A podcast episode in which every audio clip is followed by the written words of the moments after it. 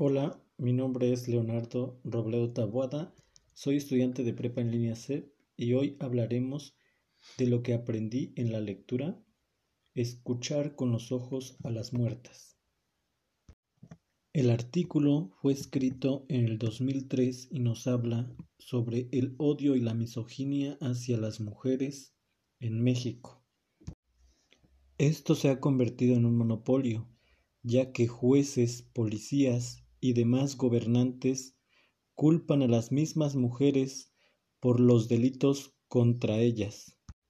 En el periodo de 1993 a 2002 hubo 100 mujeres victimizadas en la ciudad de Juárez con total impunidad a sus culpables.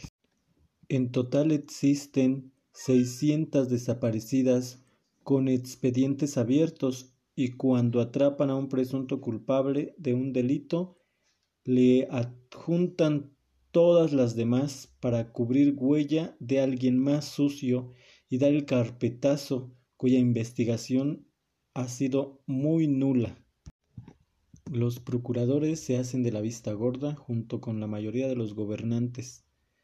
Estos están involucrados con el narcotráfico, por lo tanto no cumplen con su trabajo. En México esto es muy común. Al estar ligado el gobierno con la delincuencia, se genera una atmósfera de impunidad absoluta, lo cual permite que los asesinos y perversos ejecuten sus crímenes sin ninguna justicia y saben que no los va a alcanzar. Desde entonces el PRI y el PAN se han encargado de ocultar toda información y sus trapitos sucios de ellos mismos y obstaculizan el procedimiento de investigación para evitar la fatiga.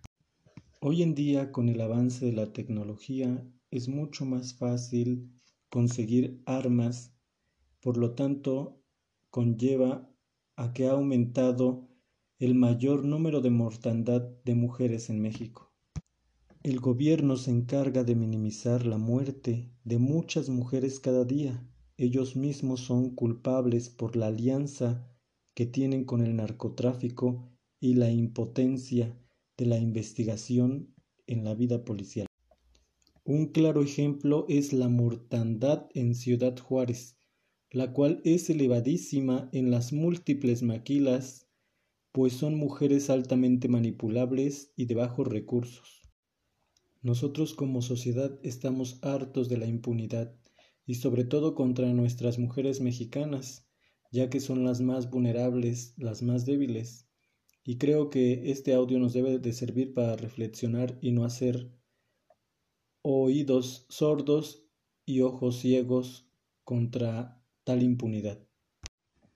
Para mí como mexicano esto es muy importante, pues es una información que todos debemos de saber para que no sigan atropellando ni pisando los derechos de las mujeres que tanto amamos. Por mi parte, esto ha sido todo. Muchas gracias. Hasta la próxima.